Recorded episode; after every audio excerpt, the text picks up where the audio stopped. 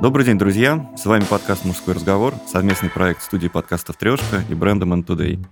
И его постоянные ведущие Ярослав Булатов и Антон Иванов. А сегодня наш гость – актер Владимир Яглович. Привет, привет. Добрый вечер или утро. Какой день недели, когда вы это будете слушать? Будут слушать всегда, я надеюсь. Да. И переслушивать. На самом деле, мы с Володей последний раз виделись буквально вчера вечером. И то, что ты говорил со сцены, точнее, твое видеоизображение, мне кажется, то, к чему стремятся, наверное, все наши слушатели, по крайней мере, я точно стремлюсь, это жить свою жизнь со страстью, жить э, так, как хочешь именно ты. И вот на самом деле эта тема по сути, проходит красной линией через все наши подкасты, потому что мы пытаемся разобрать какие-то сложные моменты в жизни мужчины угу. и рассказать ему, где во всем этом он сам, его желание, и где вот тот путь к счастью, чтобы жизнь у нас одна, чтобы прожить ее классно. Вот что для тебя вот именно твоя жизнь, твоя страсть, то, что ты хочешь получать? Первое, главное, наверное, будет звучать очень пафосно, но не надо Давай. изменять себе. Это касается всего. Увлечений ли, наверное, определенных каких-то позиций, точки мнения. В общем, ребята, старайтесь не переобуваться в воздухе, как это происходит часто с людьми. И когда нас вот. пытаются переобувать в воздухе. Ну, или когда нас пытаются переобувать, или кого-то уже там переобули, не знаю. Но, тем не менее, надо оставаться верным себе. От себя не убежишь, сами понимаете. Слушай, это на сто процентов так, но вот знаешь, тоже у нас один из прошлых гостей, он был mm. психолог, как раз э, рассказывал нам, как найти свое место в обществе. И мы обсуждали то, что да, надо не изменять себе, но нас очень часто подталкивают и загоняют в определенные рамки, начиная со школы, с детского сада. Когда ты научился вот во всем этом движении, куда тебя подталкивает и несет какой-то поток, просто находить вот именно свою позицию, отстаивать ее. Был ли ты бунтарем в школе или, или все-таки как это у тебя выстраивалось? Как ты себя чувствовал, когда тебя укладывали в прокрустово ложе? Да нет, ну, меня тяжело когда-то э, так уложить против моей воли-то как таковой. Ну да, ты здоровый. Да, ты тоже не маленький. Как он называет, БЦАшники за глаза иногда. А, вопрос э, в том, что в школе я был самым счастливым человеком. По-моему, это слова Хакамады, но могу ошибаться, что троечники самые счастливые люди на свете, потому что это единственные мальчики или девочки, которые делают то, что хотят, и увлекаются тем, что им интересно. Не пошло у меня из-под палки ни математика, ни физика. Угу. Видите, в итоге куда меня вынесла лихая кривая. Да хорошо вынесла. Да, нет, я, я и не жалуюсь, но, в принципе, мне кажется, я к этому и стремился всю свою жизнь, потому что э, я всегда хотел заниматься любимым делом, чтобы мне за это платили деньги. Я пока в этом фарватере и держусь поскольку, ну, что греха таить, это приятно работать в кино, получать за это деньги, радовать людей, получать определенные отзывы, ну, mm-hmm. не из серии просто «А, ну, что-то мне не зашло, или там, а когда люди умеют анализировать, думать, воспринимать.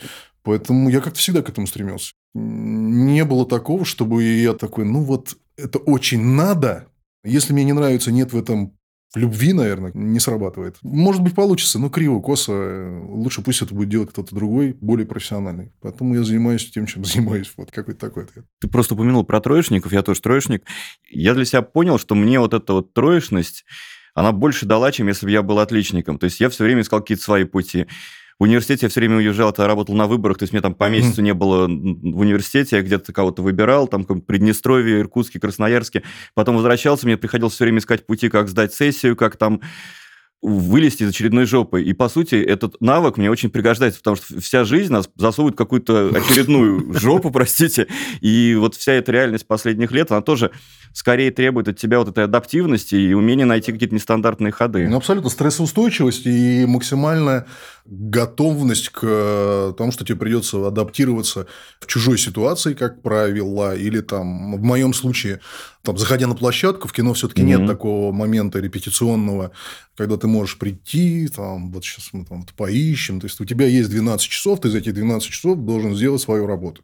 Мы быстро зашли, времени мало, мы отрепетировали, что-то поправили, сделали, пошли дальше. Мы снимаем дальше. Давай Поэтому... поясню. Это из-за того, что то есть, сутки, по сути, стоят до хрена денег. Ну, Задействована да сколько бы это ни стоило. Дело, ну, деньги, конечно, все это прекрасно, но самый невосполнимый ресурс на сегодняшний день, и я, наверное, в рубеже 40 лет и я начинаю осознавать, что времени это не так много, и, и ты, по сути, единственный невосполнимый ресурс. Деньги деньгами. Но затраченное время никто не компенсирует никогда. А потом уже это как снежный ком. А, найдите артистов, а, заново оплатите. Поэтому все должны быть готовы в 12 часов максимально собрано делать свою работу.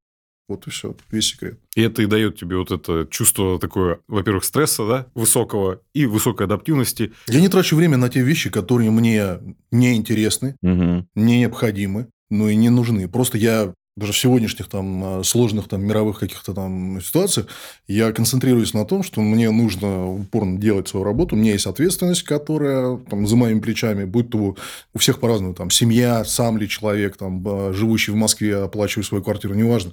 Но если ты как бы понимаешь, что ты э, ответственен за это, будь любезен, ну как бы ты впрягся, тащи. Поэтому мне кажется, наверное, сейчас кто-то там скажет, ой, ну это вы, ну я раз воспитан в культе, когда мужчина должен отвечать за то, что он делает, собственно, заниматься своей семьей, как бы остальное все, ребята, к сожалению, вторично. Хотите вы этого или нет? Не в нашей власти. да нет, ну сказать. как бы мы можем говорить высокопарные красивые слова, но факт остается фактом. Как бы, семья Полностью самая ценная. согласен. Это Насим Талеб э, ввел такое понятие после «Черного лебедя» – антихрупкость. Э, И вот оно мне тоже очень нравится, то, что мы вот постоянно подвергаемся каким-то стрессам, из них выбираемся. Всегда мы ищем разные способы, новые для себя. Тем самым мы наращиваем вот эту вот антихрупкость.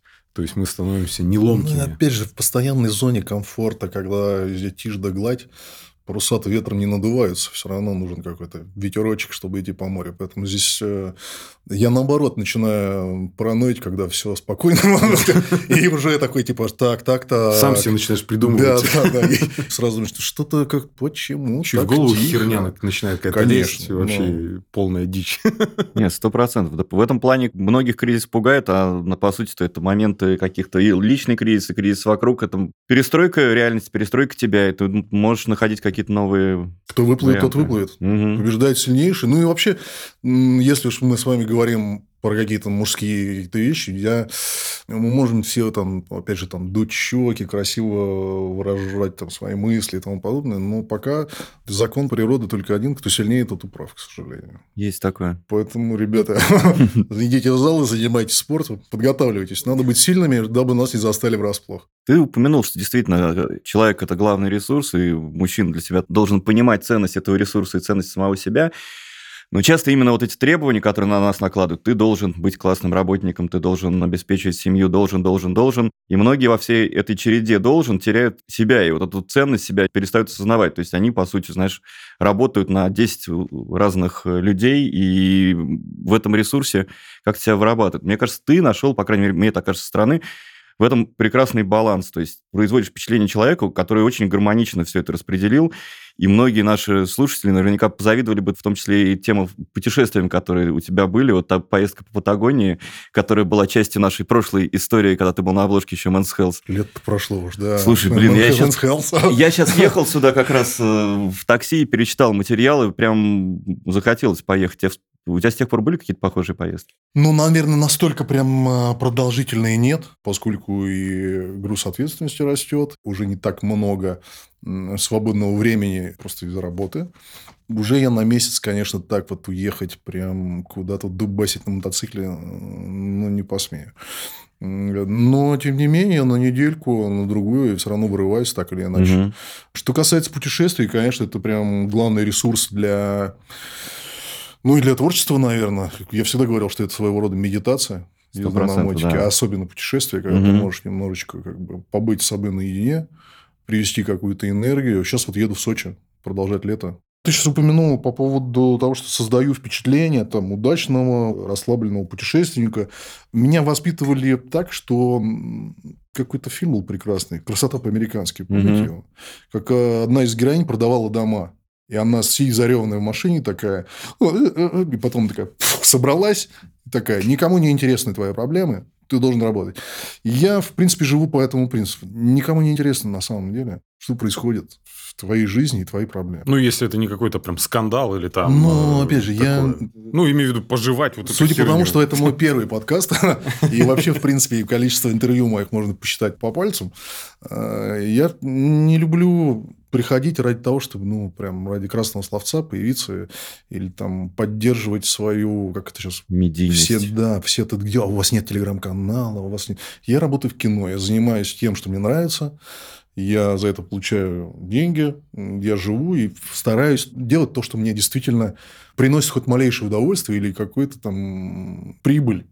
То есть я очень четко делю бизнес и свою жизнь э, как таковую. Поэтому э, мне вот тяжеловато существовать в современном потоке, потому что где-то я сегодня прочитал, прекратите делать из глупых людей популярных персон. В этом есть отчасти правда, которая сейчас большой мыльный пузырь.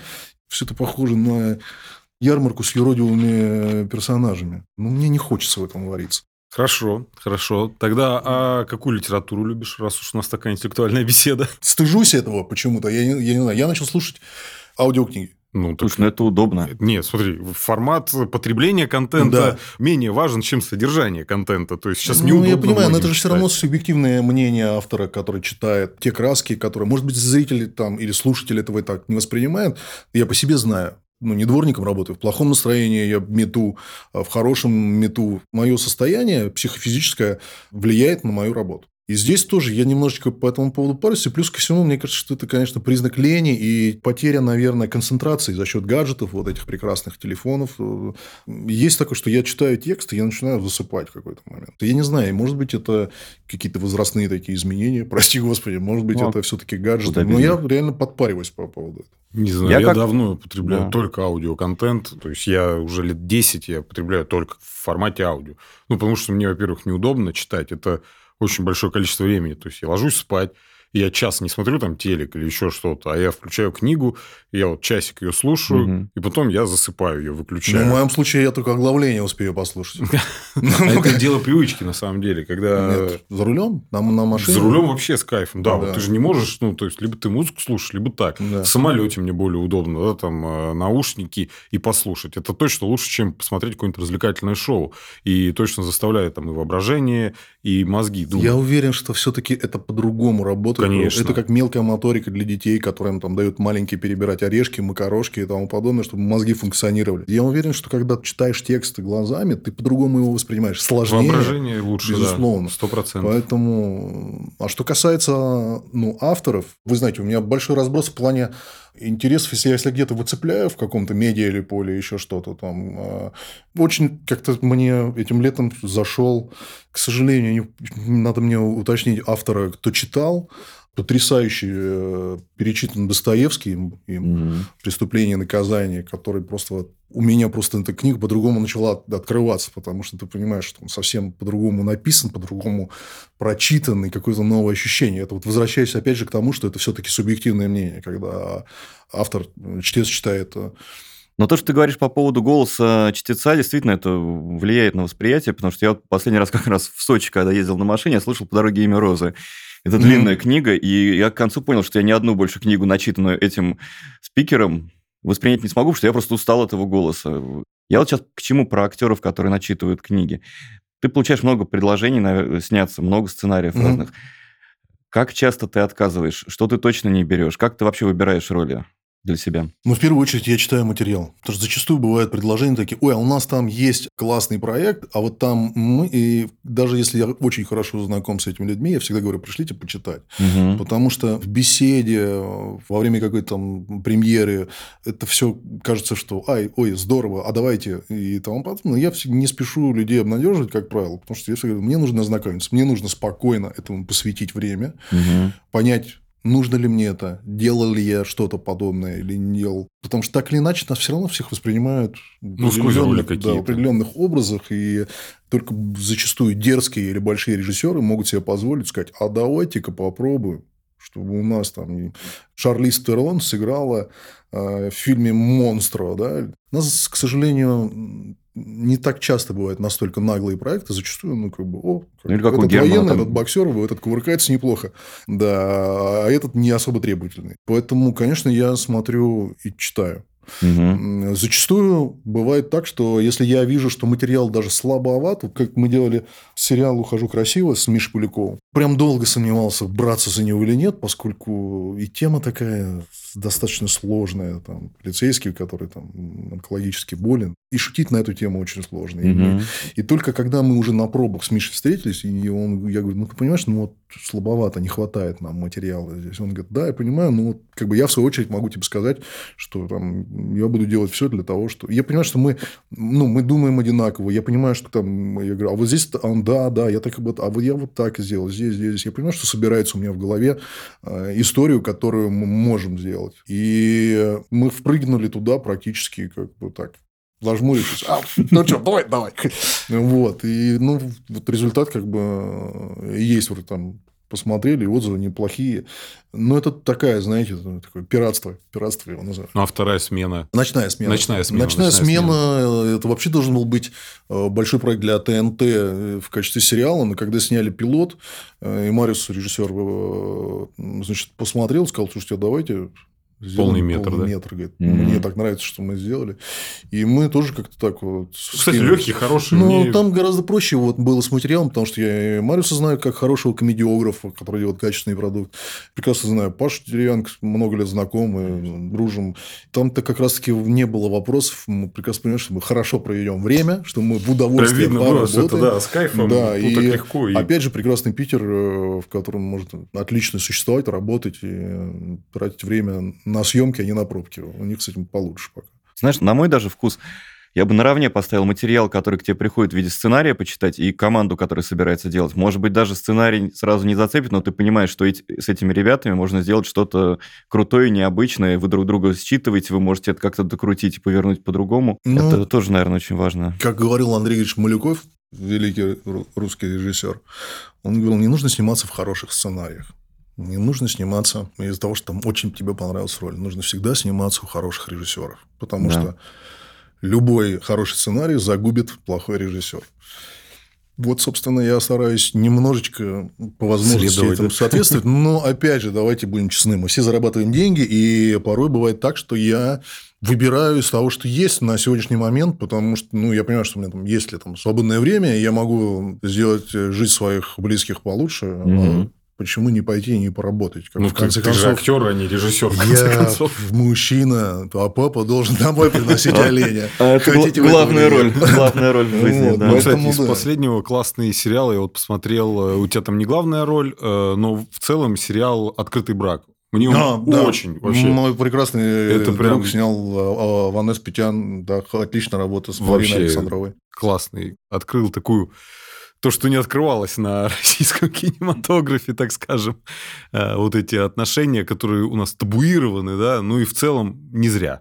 По моему ну, они мнению, не то, что табуированы, они скорее в разрез со скрепами идут. Ну, наверное. Ну, я такой, у меня классический ну, взгляд на это все. Да я думаю, что у всех классический для большой публики. Но если копнуть глубже, в каждом дому по кому. Да потом это же правда, ну, если уж мы этой темы коснулись, большая проблема, потому что если посмотреть статистику, там эпидемия разводов, если... Не, ну там просто правильные темы поднимаются. Да, то, нет, что я видел в конце тоже. концов просто общение, опять же, как мы вот много обсуждаем, да, mm-hmm. со всеми психологами, mm-hmm. а, не хватает а, не пресловутого тыкания в другого человека чем-то кожаным, а просто элементарного диалога, открытого двух Э, людей между собой всегда. Ну да, люди не умеют общаться. Это тяжело, если в браке люди друг друга не видят, не знают, кто как любит, и вообще, в принципе, что кому заходит, кому что не заходит. А, от еды до постели, ну, мне кажется, это беда. В первую очередь надо сидеть разговаривать. Знаешь, начинаются часто отношения с того, что люди в захлеб разговаривают, а потом это уходит. То есть оба ушли на работу, оба там провели день, устали, пришли, помолчали, легли спать. Ты, кстати, упомянул еду. Действительно, я, кстати, видел исследование, что объединяет пары, в чем залог такого долгого счастливого брака. И там на первом месте стояло похожие гастрономические привычки. То есть это ведь действительно важно, когда люди собираются за столом, вместе едят, попутно разговаривают, может, там выпьют вина. Не просто же наши предки говорили, преломи хлеб, да, чтобы угу. там, там посидите, поговорите. Я до сих пор, знаете, у нас понятие в работе в моей появилось, называется самопробы пандемию, когда мы вот э, не могли передвигаться, угу. значит, э, нужно было выживать, вот появились такие вещи, когда ты сам берешь сцену и без режиссера дома сам это пишешь. Я этого делать не умею. Мало того, я этого делать не хочу. Потому что, приходя на пробы, так случается, что не только смотрят и выбирают меня, но и я смотрю на режиссера. Угу. Попадаются же и бездари. И ты заходишь, смотришь человека, он там, а, ты будешь, ага, с вами мы работать не будем. И поэтому общение всегда очное, Мы с э, коллегами, вот откуда ты сейчас вернулся, по скайпу пытались связаться. Значит, я сижу, у меня там дома э, выделенные линии вот интернета, все, там, все, связь, чтобы все работало, все, чтобы... И я, вот у нас скайп, значит, давайте мы не будем встречаться, давайте мы запишем по, не по скайпу, как это называется сейчас? По зуму. По зуму. Да. По зуму. Ну, значит, прислали мне ссылку, я, и началось. А, и я, значит, отвечаю на вопрос. Владимир, извините, давайте еще раз. У меня все, у меня, у меня начинается изжога, мандраж, я уже, я не хочу уже разговаривать mm-hmm. с вами. Поэтому мы с ними встретились, я говорю, давайте нас, пожалуйста, я вот я к вам приеду. Вы mm-hmm. не скажете? Я говорю, я приеду сквозь пробки, снега, я приеду, мы с вами поговорим. И поэтому, конечно, преломление хлеба в этом случае и э, дома питание совместное, ну и вообще, если женщина знает, что любит ее мужчина, на это готовят. Ребята, это же путь к великому счастью, разве нет? Да, причем, знаешь, когда и женщины, и мужчины не только знают, хотят знать и хотят сделать хорошо друг другу. Они так-то можно знать, ну, хрен я тебе ну, это дам, Ну, конечно, ну, послушайте, уважение, опять же. И раз мы так зашли на тему да. готовки еды, э, ты придерживаешься какой-нибудь диеты? Считаешь калории или что-нибудь? Ты знаешь, ты как я вот посещал вот зал, я же вот вижу, ты тоже, да? Да я все время на диете, ну, вот. и все время в насрыве. Мне в какой-то момент просто мне чуть-чуть поднадоело. Вот а, я как-то начал отпускать себя. Может, это там лень элементарная. Но, опять же, если мне нужно, когда ты проводишь в зале энное количество времени, ты, в принципе, уже знаешь все механизмы работы. То есть, ты понимаешь, если тебе надо там поучаствовать в какой-то там постельной сцене, э, не опозориться, вот. Ну, ты же понимаешь, что там... Что я надо купить. Что за две недели надо, ну, немножечко хотя бы, чуть-чуть себе усадить. Но я, опять же, не могу сказать, что я ем все подряд так, чтобы я диетился. То есть, у меня это уже, наверное, некий какой-то образ жизни в плане. Ну, я могу ли я себе позволить там э, выпить вина или там игристого, или могу. С точки зрения, если я знаю, что мне там через пару дней мне нужно буквально там быть в кадре, я стараюсь, конечно, так, типа, пончики сладкие. Нет, я это не буду. Без меня. А ты бы согласился на такие истории, в которые э, особенно Кристиан Бейл любит ввязываться? Да. То есть вот на все эти большие трансформации тела, то есть какое-то экстремальное похудание для да. роли, набор массы огромный. Ты бы в такие проекты зашел, если бы он тебя зацепил с точки зрения сценария, команды и каких-то вот новых перспектив? Именно Кристиан Бейл, если то да. Угу. Вот. Объясню. У нас нет времени на подготовку. Это большой подарок в современном э, мире, чтобы кто-то потратил время на... Я сейчас неправильно, меня сейчас все коллеги скажут, ну, ты вечно бубнишь. Скажем так, мне этого времени недостаточно. Угу. У меня были вопросы, когда э, там я был побольше и пожестче. Говорю, вот, нам надо вот, чтобы выходили. Я говорю, сколько времени? Они говорят, месяц. Я говорю, я даже пытаться не буду. Как бы могу я это сделать? Могу. Я себя брушу организм, я потом чем буду и кем восстанавливаться? Врачи, ну, те бабки, клиники. наверное, платятся. Ну, слушай, ну это же... И, это... и бабки. Не, ну, и, да. ну, здесь Кристиан это, Бейлу сколько? Это, это совокупность. У него есть полгода на подготовку. Да. Он угу. понимает, что он, он расписан на какое-то количество времени. Он понимает, что сейчас вот так я тык, и я нигде не работаю. Я посвящаю время залу ли, я посвящаю время там, сбросу ли веса, угу. питанию. Все равно это же по часам. А у нас получается так, что я на одной площадке там работаю. Я же не могу всю группу выстроить так, что, ребята, давайте приносите мне, мне каждые 15 минут надо по кусочку там есть, чтобы я потихонечку снижал вес, там, допустим. Или наоборот, да, разбивать себе. Поэтому я скорее, наверное, откажусь, потому что не будет. Из моей памяти вообще в российском кинематографе так, чтобы вот в последнее время, я помню, человек так изменился, это Саша Бортич в фильме «Я худею». Mm-hmm, да. И все такие, да, здорово, прокатились на этом, это как с ледяной горки. Да, Саша молодец, она вот э, набрала, похудела. Да, это лютый труд. Человек жизнь свою, ну, как бы раз перевернул, mm-hmm. показал он и перевернул обратно это не просто так. Люди, которые там страдают излишними килограммчиками, они вам расскажут, как они уходят. Угу. Они молятся, когда там 300 грамм ушло. Как скорее они не уходят. Да, понимаешь. А оценка так, ну, ну, молодец. Хотя я считаю, это, конечно, прям геройский поступок. Ну, правда.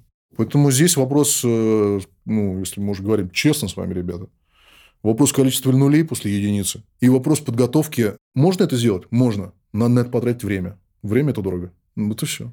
Сколько было предложений, от которых ты отказался, а потом пожалел? И были ли такие? Или все-таки вот твое чутье он тебя не подводило? Ну, так как вот э, Мэтт Деймон психанул, у меня не было Мгм. э, с, с аватаром такого, чтобы прям... Ну и ты понимаешь, в чем дело? Я же единственный в семье, кто вообще как-то попал в эту всю историю, и поэтому я так потихонечку, там, тихим сапом иду, все шишки, там, которые я набиваю, там, я набиваю сам. Может, поэтому я немножечко такой я знаю всему цену, и когда мне начинают там разные бывают ситуации, там разговаривать, там бывает там и э, авторитетом пытаюсь, все, я понимаю, где это работает, где это не работает. Поэтому у меня долгое время сценарии, которые до меня доходили, на них уже были отпечатки других э, артистов.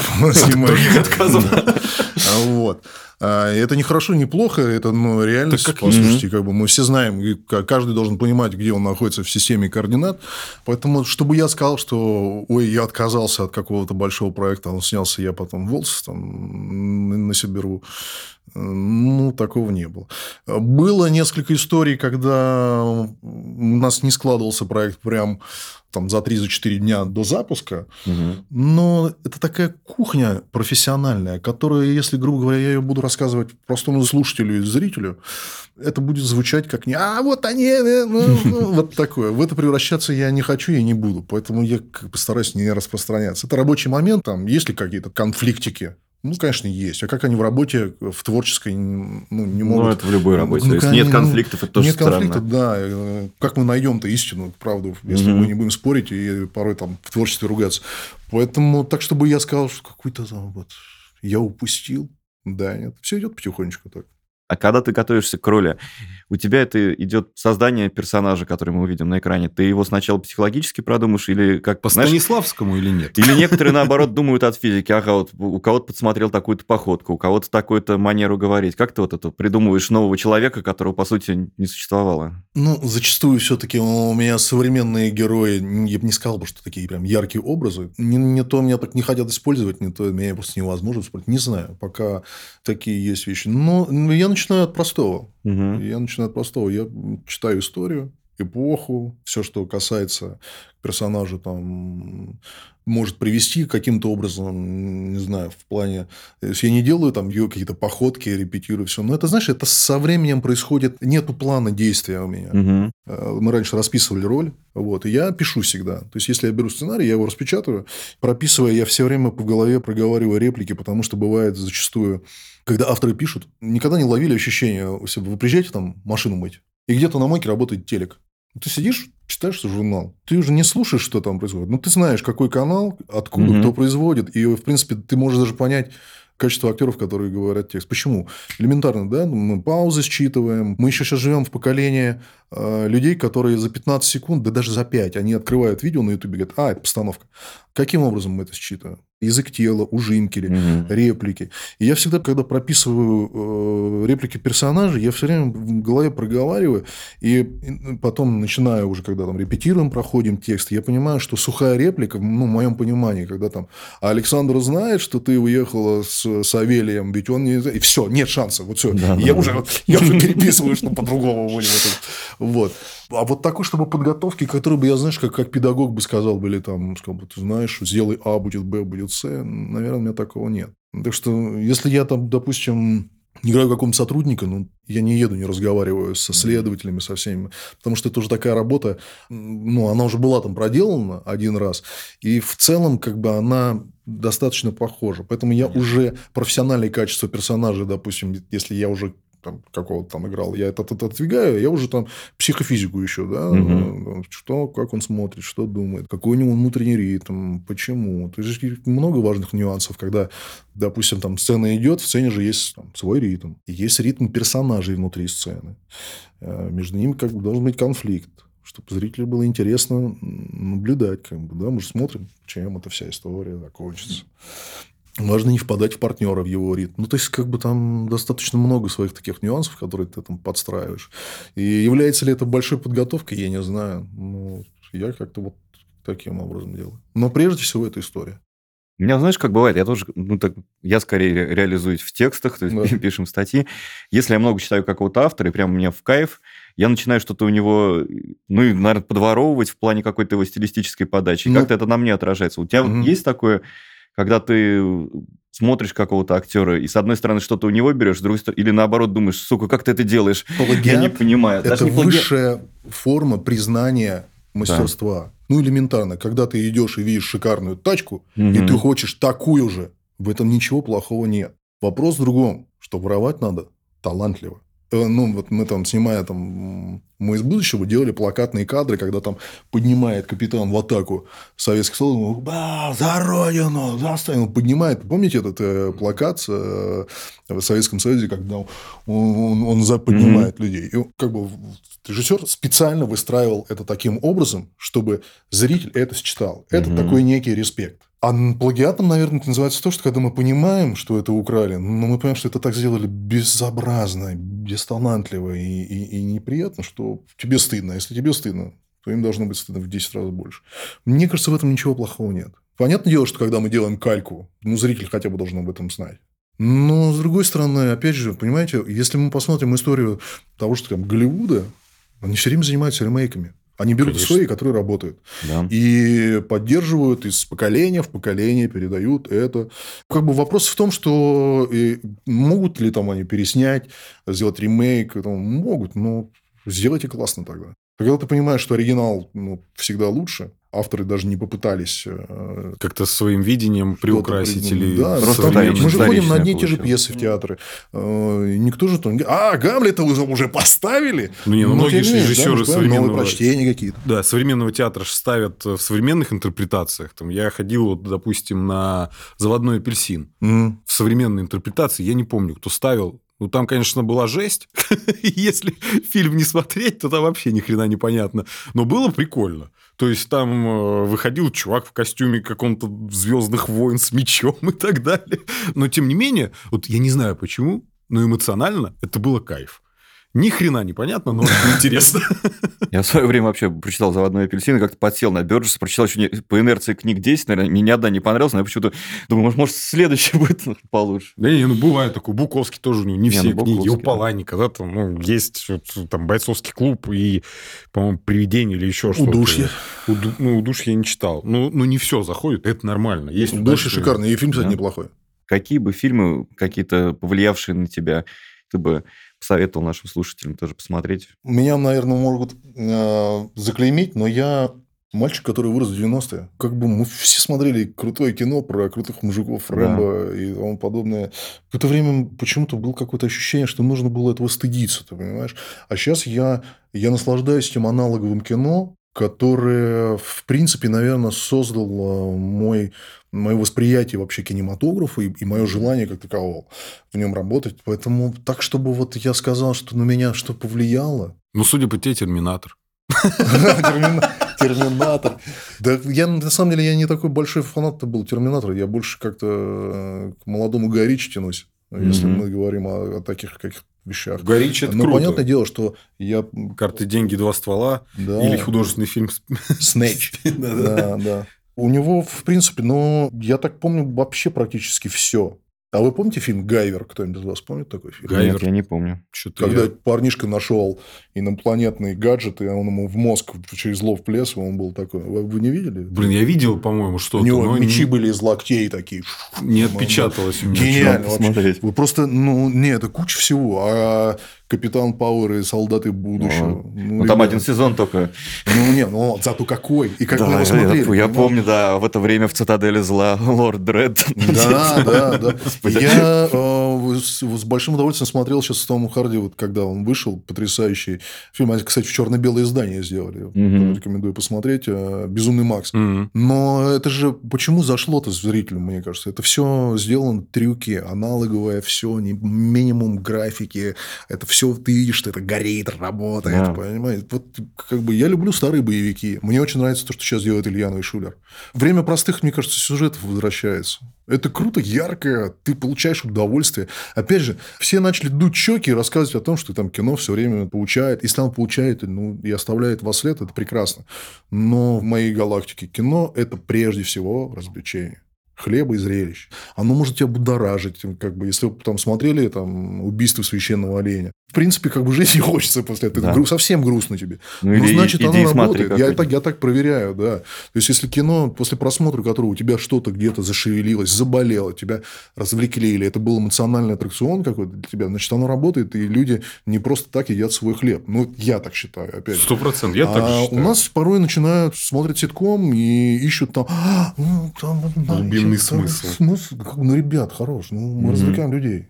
Конечно. Ну, да все. Ты знаешь, как вот театр тоже, по сути-то, театр опера в свое время создавался для развлечения, ну, просто толпы, да, то есть потом его начали возводить в какую-то, э, заталкивать квинтэссенцию и так далее, и стали, ну, там это вот что-то великое всегда, а по сути-то, ну, развлекли, кайф, ну, стендап там со сцены, ну, да. ну классно. На секундочку гусары сходили, смотрели балет, и когда там, видели арабеск на сцене, это в голове другая картинка у людей рисовалась. И это тоже было развлечение. Всему свое время, всему свое место и всему свое предназначение, как говорится. Ну, то есть, это какая-то возможность э, перенестись в какую-то другую реальность, переключиться вот даже, наверное, в нашей действительности довольно сложной, да, то есть, если кино или спектакль может тебя заставить забыть о твоих проблемах и полностью тебя захватить, это наверное, то, для чего это все и делается. Слушай, я вот, допустим, э, знаешь, картины Балабана очень ценятся в Европе. Вот я их вообще не хочу смотреть. То есть, я смотрю «Дурака», мне потом хреново три дня. Или там э, «Левиафан», да, то есть, ну, мне вот... Но это главное доказательство того, что кино работает. Да, я же говорю, Просто вопрос это не, время не то... и место. Вот есть э, Иван Твердовский, вот «Зоология», фильм угу. его «Наводнение» сейчас. Он достаточно жесткий режиссер. То есть, я прям болею после его фильма. И я каждый раз, я, я возвращаюсь домой, мне нужно время просто, чтобы это все перемолоть в себе. Я, оно во мне работает, это кино.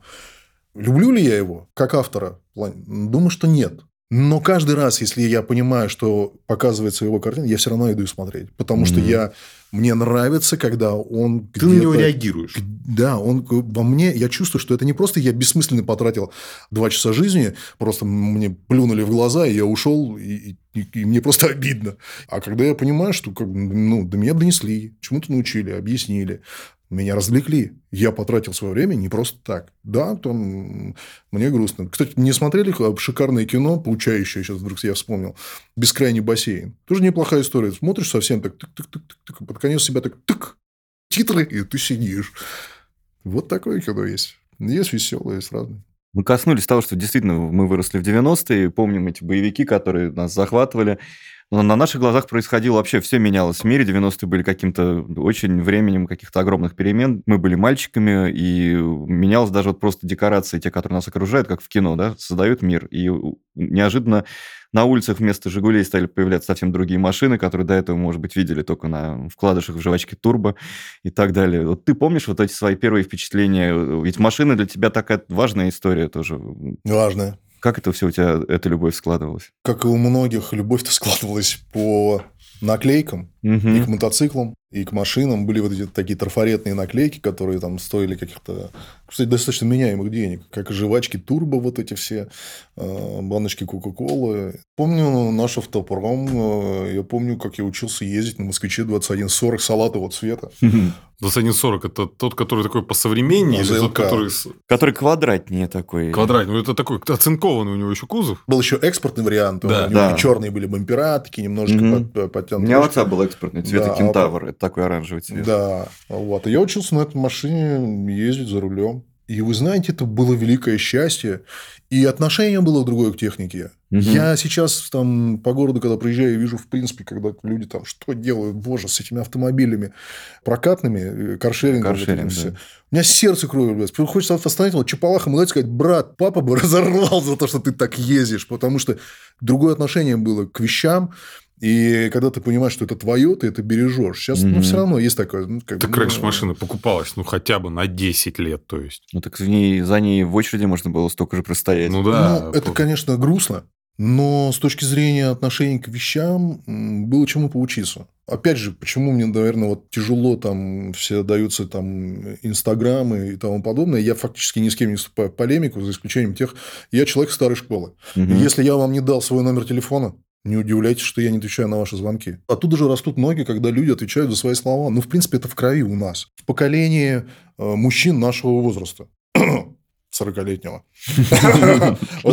По этим вещам я скучаю, а в целом по 90-м нет. Сейчас еще такая тенденция, сейчас же ну, много материала снимается на, на 90-е, про 90-е. Да. И есть смешные, есть страшные истории, есть там интересные, это все здорово. Но я все время, я, я, я все время такой, чур я, чур я не хочу. Нет. Да это романтизация, знаешь, мне кажется, не хотят вернуться туда люди снимают, которые сейчас хотят оказаться в том возрасте, когда они были там. Ну, то есть... Ну, вот на, поэтому... этом, на этом играют, да, наши да? ощущения, да. наше эмоциональное, эмоциональное состояние. На тот, на тот... Никто не хочет там оказаться. Да. То есть, условно, ты вряд ли хочешь оказаться надолго, по крайней мере, за рулем москвича 2140, но те эмоции, которые ты испытывал, когда им управлял... Ну, конечно, их, их не повторить. Их не повторить. Никогда.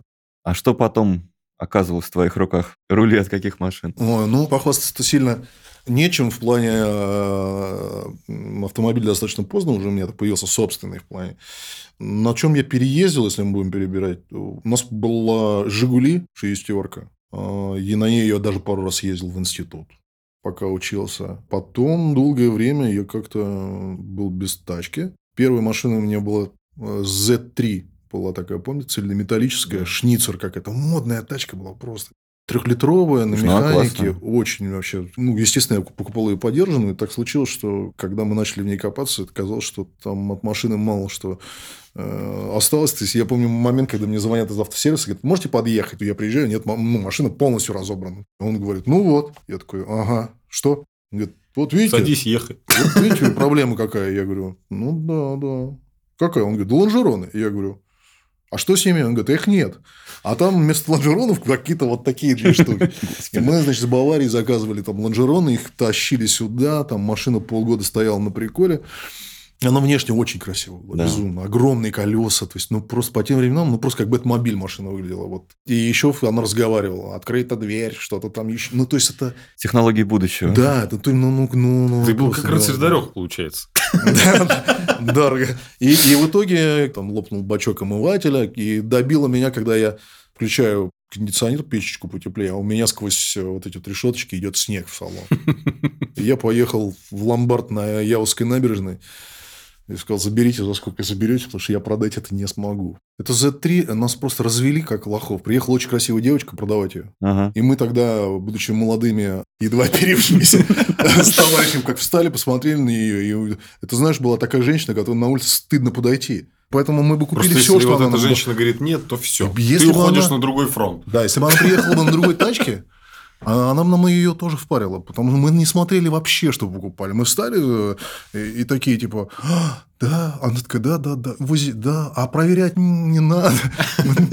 Все красиво, нас впарили нам.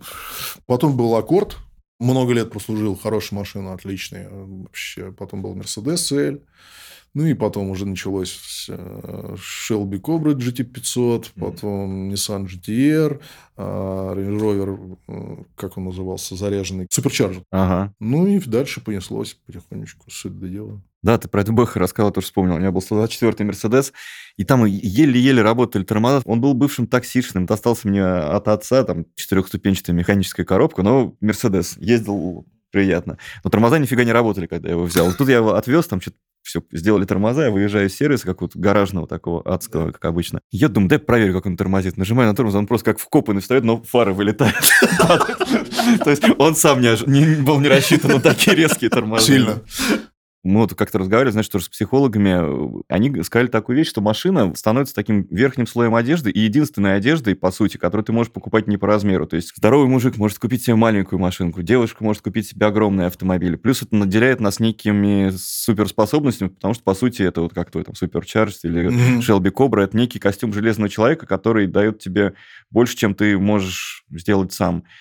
Ты думал про машину вот именно с этой точки зрения, с точки зрения того, как ты в ней выглядишь, как тебя воспринимают в ней, или больше тебя интересовала она как механизм, именно вот удовольствие от вождения? То есть стиль или функция при выборе, как для тебя это складывалось? Ну, сначала, конечно, был стиль. Просто технически, понимаешь, не было тогда денег на хорошую технику. Поэтому Конечно. всегда выбиралось то, что внешне тебя будет немножечко ну, бодрить. Да. А потом уже, конечно, когда ты встаешь на ноги, ты уже понимаешь, что а, тут еще и можно внутри, значит, еще и выбрать. Mm.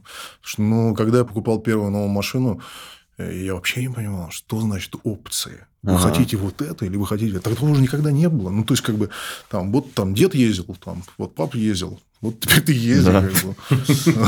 В какой-то момент появилась возможность прийти, и там сидят люди в костюмах, и тебе говорят, а салон какого цвета вы хотите, mm-hmm. понимаешь? Или когда я там Мерседес избирал там на Ленинградке, она из-под земли, когда выехала, я такой, я думаю, ну, как обычно, вот ваши ключи. Да, да, да. Да, там на парковке да, стоит. Да, вот идите помой. И когда она выехала, вот это все шоу, музыка, все, я, я зарыдаю просто. Я, я, я такого не видел никогда. Конечно, потом уже началось что типа, ага, сколько жрет, сколько прет. Mm-hmm. это правда Харлей? Вот эти три вопроса на заправке. А потом появился мотоцикл. И машины отошли чуть-чуть на другой план, потому что я всегда хотел ездить на мотике. И в моей семье мама по молодости там на мотике дубасила.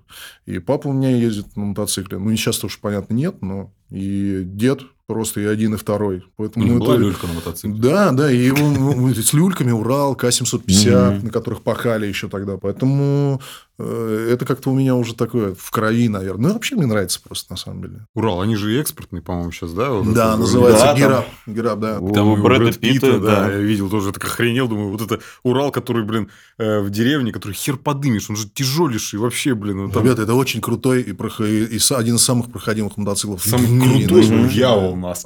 Яо это было просто... Банан. Это просто молились на него. Воспетая сектором газа. Да, а Ява Спорт, это уже был такой...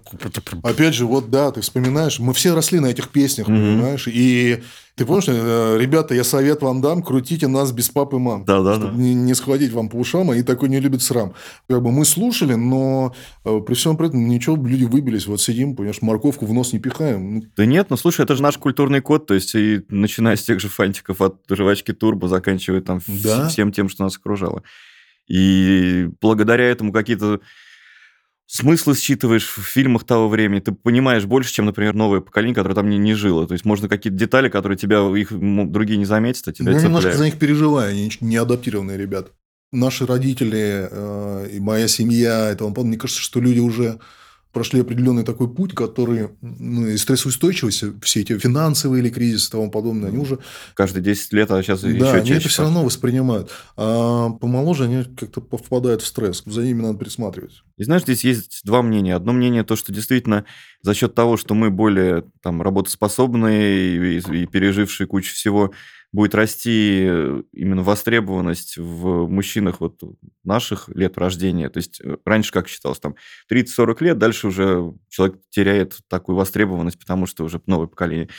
И некоторые говорят, что как раз для нас это будет более долгая история, потому что неким нас будет заменить, потому что следующее поколение не такое сильное, можно сказать. Но есть и другое мнение, что просто они живут в другой реальности, они живут в вот этой комбинированной реальности цифра и, и реальный мир дольше и естественнее, и у них другие скиллы, они по-другому адаптируются. Я вот по своим детям вижу, что с одной стороны, да, они живут в более таком комфортном мире, чем мы, но мне кажется, они и серьезнее, и ответственнее, чем я был в их возрасте. То есть мне интересно за ними наблюдать, я прекрасно отдаю себе отчет в том, что они другие, не пытаясь им навязывать какое-то свое мнение. Я его всегда озвучу, но я не буду прессовать, что делайте так.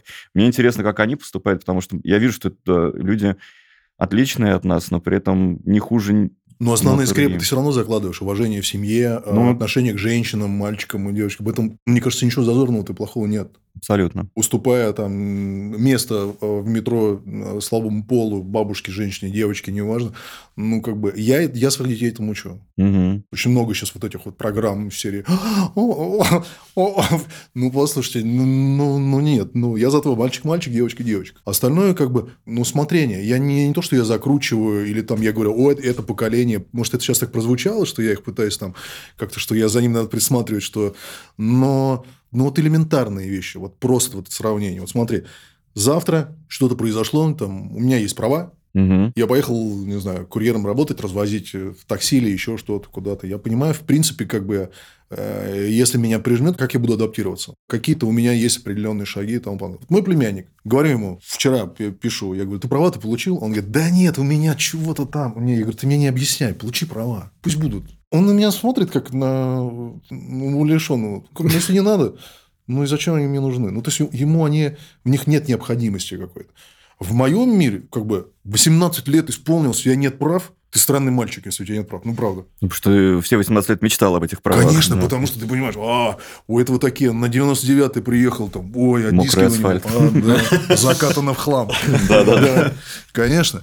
Это у меня дядя получал машину, там пришла открытка, чтобы получать машину, приехали они не появлялись, как на Ленинградке в Мерседесе и- из-под земли.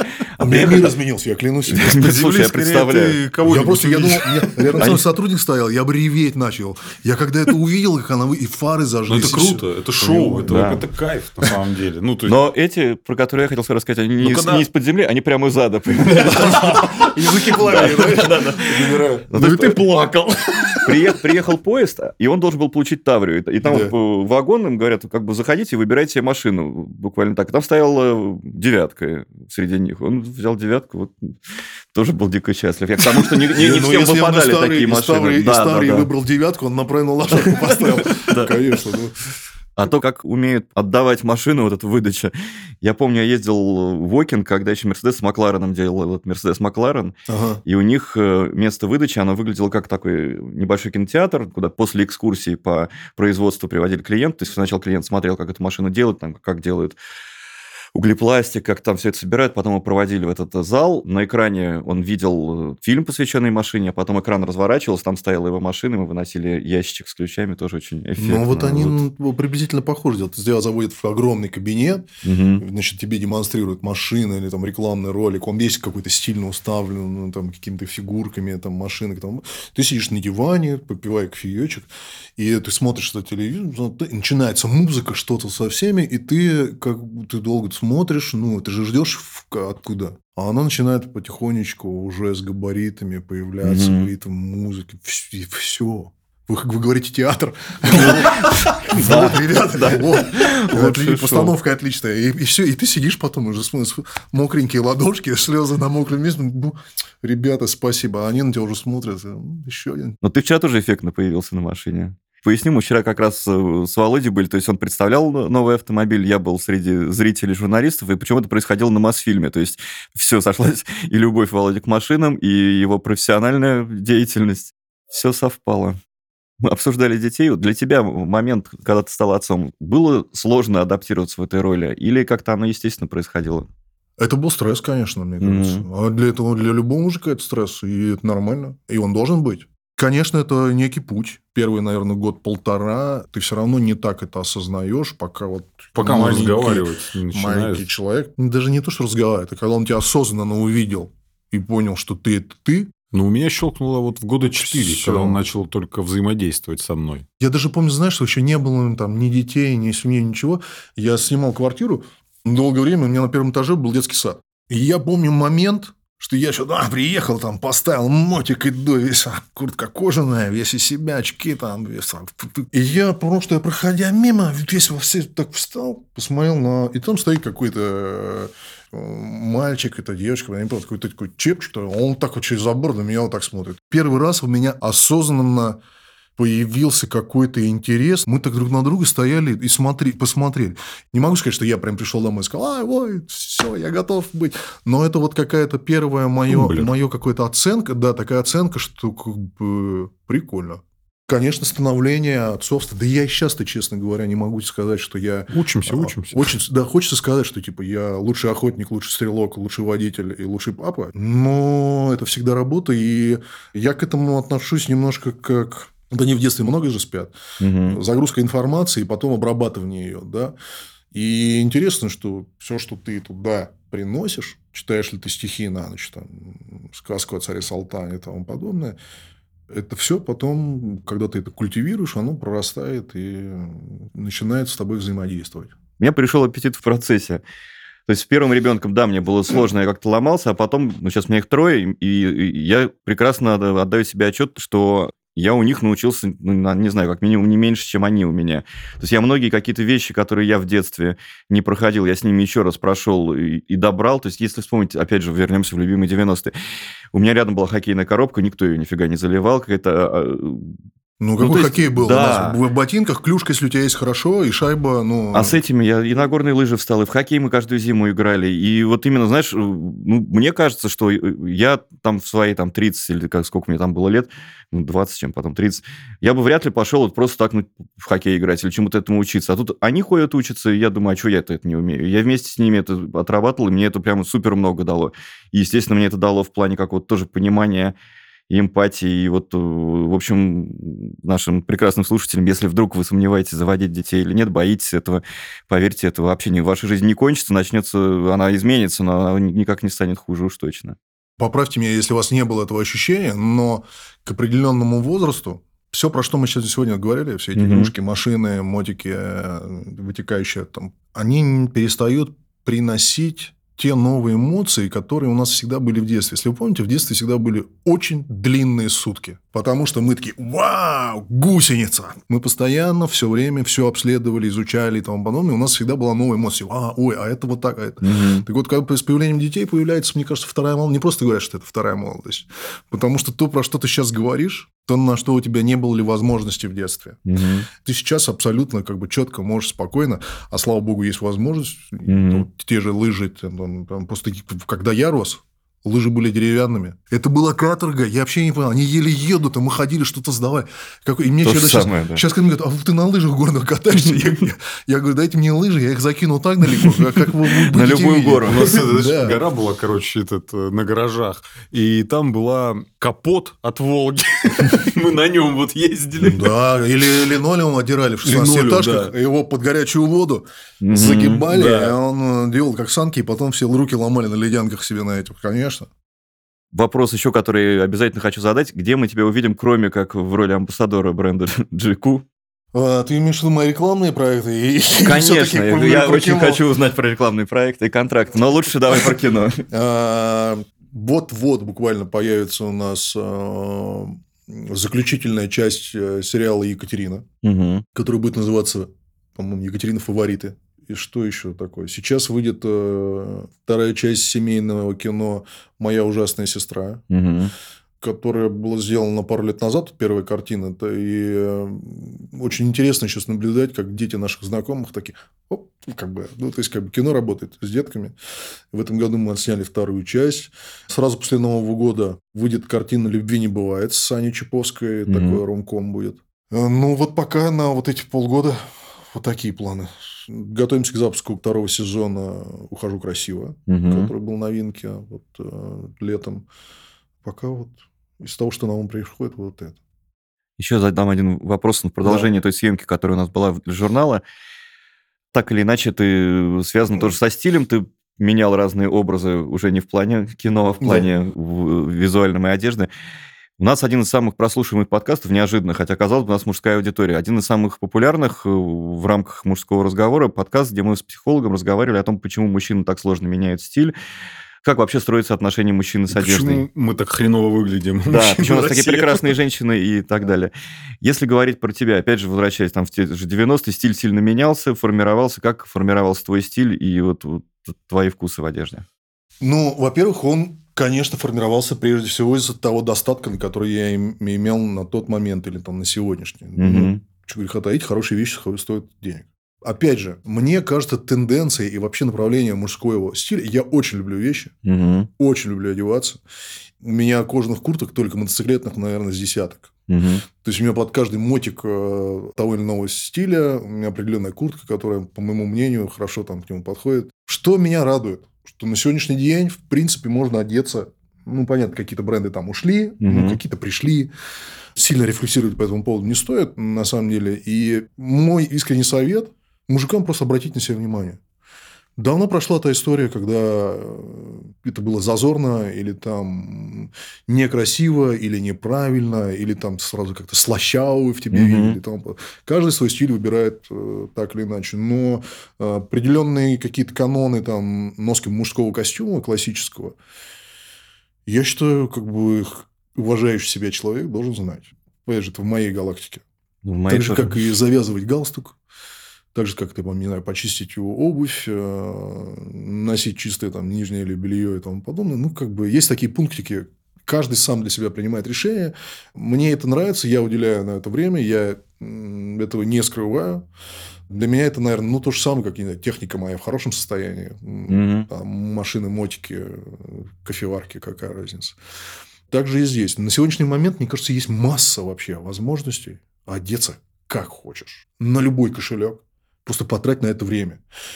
Нету как бы таланта комбинировать одежду. Во-первых, всегда можно открыть любой мужской или сайт, журнал, там, и тупо что нравится, что не нравится. Угу. Разобраться по цветам.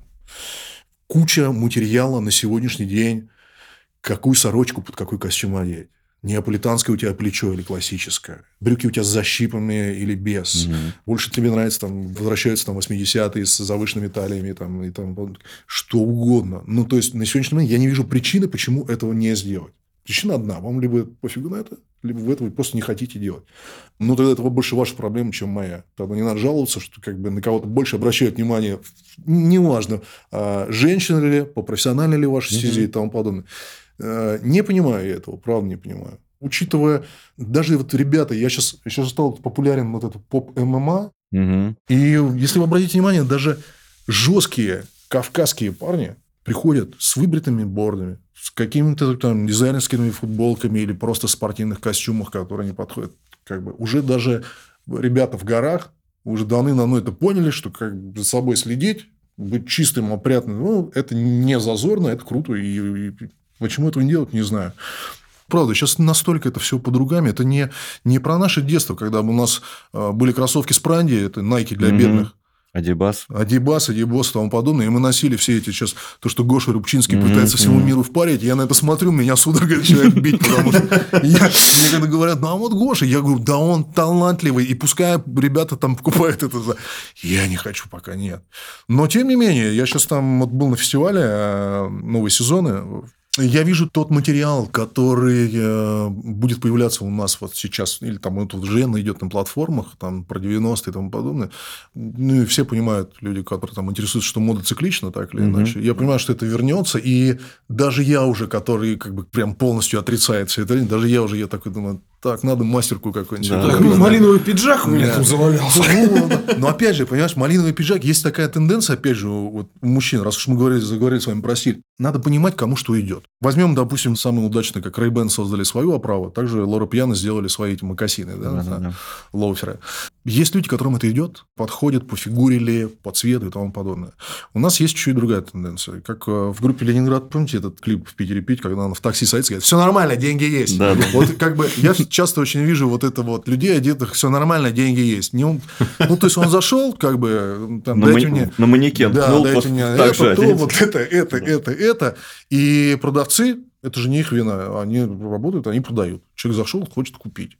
Ладно, если хороший, добрый парень скажет, старик, ну, как, померяй не эти брюки, а вот эти, как бы, тебе там лучше будет по твоей фигуре. Там. Или лучше тебе там, если ты там метр шестьдесят пять, но не носи ты бомбера, там, возьми что-нибудь удлиненное, пусть тебе немножечко подвытянет тебе фигуру, и ты будешь вообще как бы выглядеть как снежный барс. Нет, он выходит в вот этом бомбере, он и так круглый. Он еще бомбер, да, и ножки колесом, и он еще в макасинах идет, вот совсем, зато шибко модный.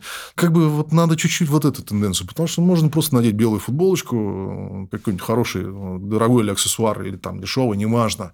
Но если он вам подходит, к вашему там образу, лук по современности, mm-hmm. да, надо это использовать. Поэтому я вообще не вижу никакой проблемы. Есть все для этого. У вас есть возможность залезть там, посмотреть, кто как одевается, есть, есть там, ну, нету денег на бренды, ну и да и фиг с ним, возьмите в этих цветах что-нибудь похуже, посадите это на, по своей фигуре, mm-hmm. просто зайдите в ателье, чудные люди работают. Я тут недавно заезжал на белорусской, гениальные два, просто я, я вот короткометражку бы про них снял. Я заезжаю, а один говорит, ну, я могу имя, отчество, он говорит, а я говорю, здравствуйте, вот мне, говорю, на мероприятии я похудел, мне джинсы надо подшить, я говорю, просто падают с меня. А, что? А, я говорю, «А кого спросить? Вазген Каренович. Я прихожу, сидят два старых армянина. Вот как вот в нашем детстве. Я, во-первых, провел прекрасное время, попил чай, пока там сидя в трусах ожидал своих джинсы, которые... Отлично, все, посадили по фигуре. Не упускайте этих возможностей. Я к тому, что...